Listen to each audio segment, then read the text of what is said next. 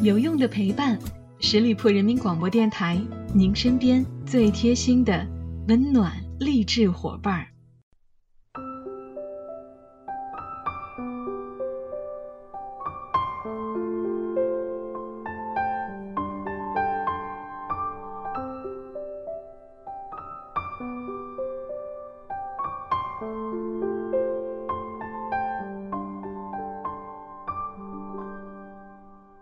有用的陪伴，十里铺人民广播电台，您身边最贴心的温暖励志伙伴。Hello，亲爱的小伙伴们，又到了每周一与您不见不散的名人风范，我是小五。最近连续的出差，再加上外地饮食习惯的不同，上周末的时候回家准备做节目，结果嗓子里边起了很多的小水泡，吞咽口水都觉得十分困难。因此啊，上周的节目没有更新，很多的朋友都在关心我，真心的谢谢你们。如果不是因为有特殊的原因，我是不会无故停止更新的，请大家放心。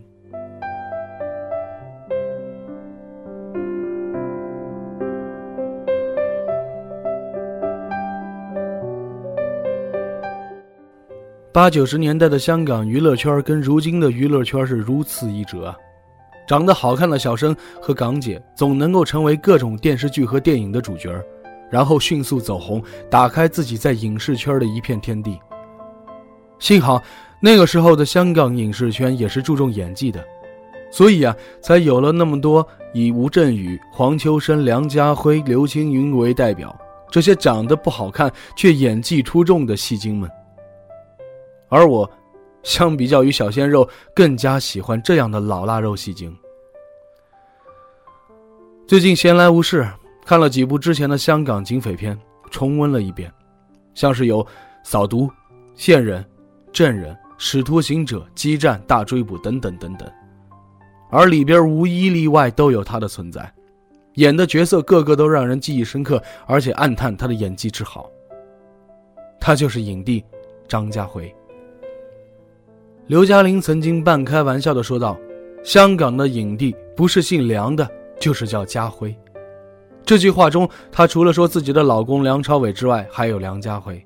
相比于梁家辉的年少成名，同名不同姓的张家辉却在二十多年之后才熬出了头，混上了影帝的头衔。前几年啊，他在陈木胜的电影《扫毒》之中才摆脱了万年屌丝的帽子。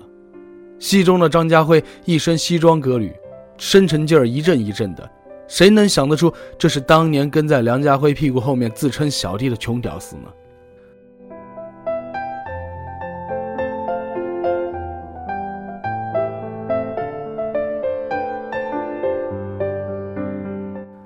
张家辉啊，是警察世家出身的，十五岁的时候就考进了少年警校，毕业之后就当了阿 Sir，但他一心想转成便衣当 CID，破大案，而他却未能转型成功，一气之下辞了职。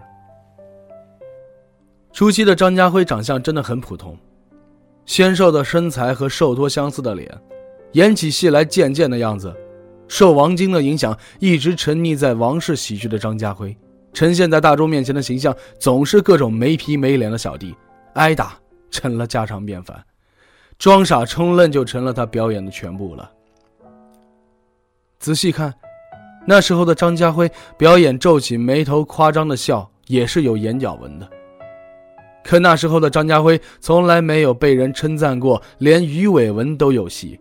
他的演技稚嫩，不懂技巧，有形无神。喜剧里边的各种嬉笑怒骂，在张家辉那里都变成了外界对他各种诋毁和嘲笑的筹码。他想要转型，却始终是有些力不从心啊，因为他根本就不知道从哪儿开始发力。到了中期，他加入了 TVB，开始转战电视圈。我对他印象最为深刻的两部电视剧，应该是《金装四大才子》和《新醉打金枝》。这个时候的张家辉依旧保持着自己的搞笑天分，却少了前期电影里边表演的浮夸。他开始变得沉稳，变得张弛有度了。再加上剧集本身的优秀，张家辉的名气开始如醇香的酒，慢慢在发酵了。到了后期，张家辉碰到了对他的演技几乎算是再造的恩人，杜琪峰。他不是人，是神来的。张家辉用港式的普通话表达了内心对杜琪峰的感激和敬畏。说这话的时候，他的眼里泛着崇拜的光芒。他和杜琪峰合作了两部黑社会，却都没有剧本。而当张家辉看到剪出来的成片的时候，却惊呆了。那么复杂的人物关系，那么深刻的人性洞察，这个在片场里边连灯光都不管，成天就知道抽雪茄的老头是怎么做到的？其实他们所有的演员在杜琪峰的电影里边都是在演他们本人。他的眼光很毒，总是把他们的性格拿来放大到他的电影里边，做的很极致。可以说，没有杜琪峰，就没有现在的张家辉。伯乐固然重要，若是张家辉身上没有千里马的潜力，没有一股子对自己狠下心的拼劲儿，依然不能撑起身儿。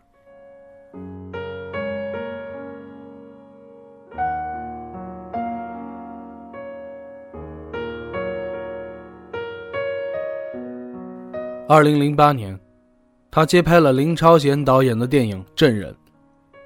这部电影让张家辉到达了人生的巅峰时刻。戏中的他是一个腿脚有问题、毁容几乎近似失明的绑架犯。他惟妙惟肖的表演方式让这个角色本身透露出一种人生无奈的沧桑。而张家辉当年在角色处理上狠挑了当年火热的谢霆锋。他横扫了七项影帝的奖项，荣获七料影帝，一时间整个演艺圈都为之惊艳。林超贤曾经说过：“不是因为证人找张家辉出演，而是因为张家辉而产生了证人。”二零一四年四月十三号，第三十三届香港金像奖的颁奖仪式，这一年颁奖最大的赢家是一代宗师。是一部香港导演王家卫执导的功夫电影，一口气得了金像奖十二项大奖，最佳导演奖、最佳摄影奖、最佳服装奖等等等等等等，创造了香港金像奖的一个历史记录，但唯独缺了影帝。而那一年的影帝的得主是张家辉，获奖的影片是《激战》。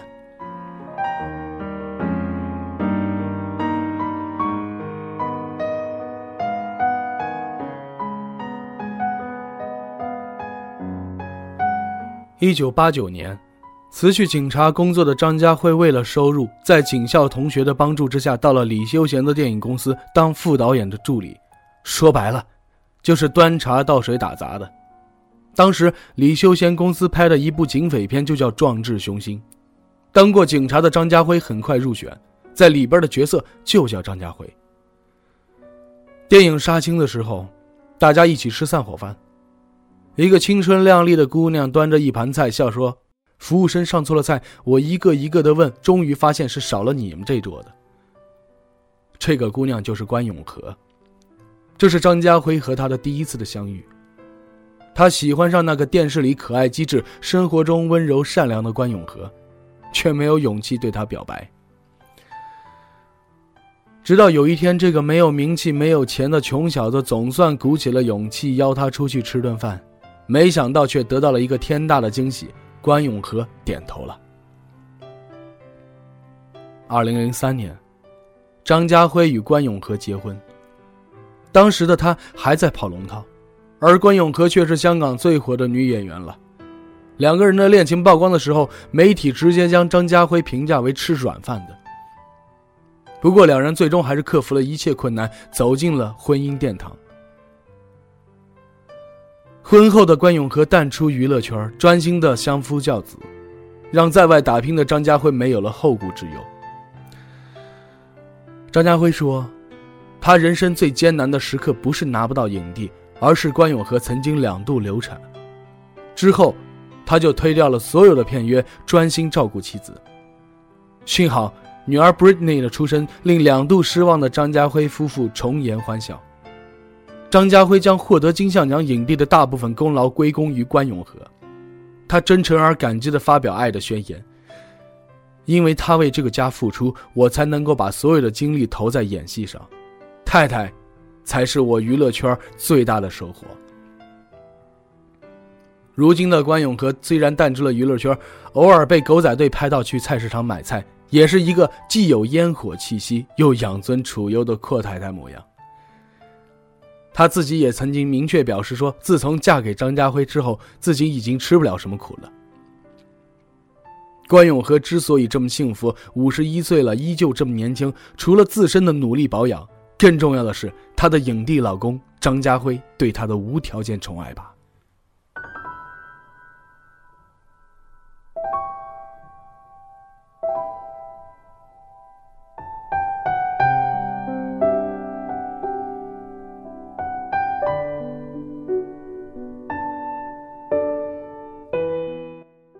我从来都不觉得张家慧是熬出了头，熬上了位。他一直都在沉静而内敛的吸收，一直都在精心的打磨，像一根杵，一块璞玉，耐心的蛰伏。当磨成他想要的那个样子，当机遇来临时，则一飞冲天，一鸣惊人，振聋发聩。要说他是大器晚成，我更愿意相信他是厚积薄发。如今的张家辉已然跃入与吴镇宇、刘青云、梁家辉等比肩的演技实力派阵营。他的演技浑然天成，游刃有余，一举手一投足都彰显着他的个人魅力。所以，从来就没有开挂的人生，只有开挂的努力。好了，亲爱的听友们，感谢大家收听今天的名人风范，我是小五。欢迎大家关注十里铺人民广播电台公众微信，在订阅号中直接搜索“十里铺人民广播电台”，点击关注就可以了。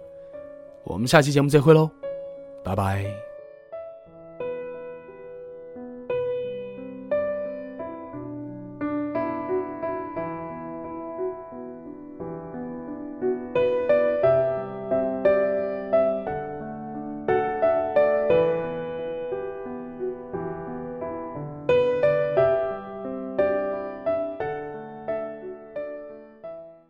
本期节目由十里铺人民广播电台制作播出。了解更多的资讯，请关注十里铺人民广播电台的公众微信和新浪、腾讯的官方微博。感谢收听，我们明天再见。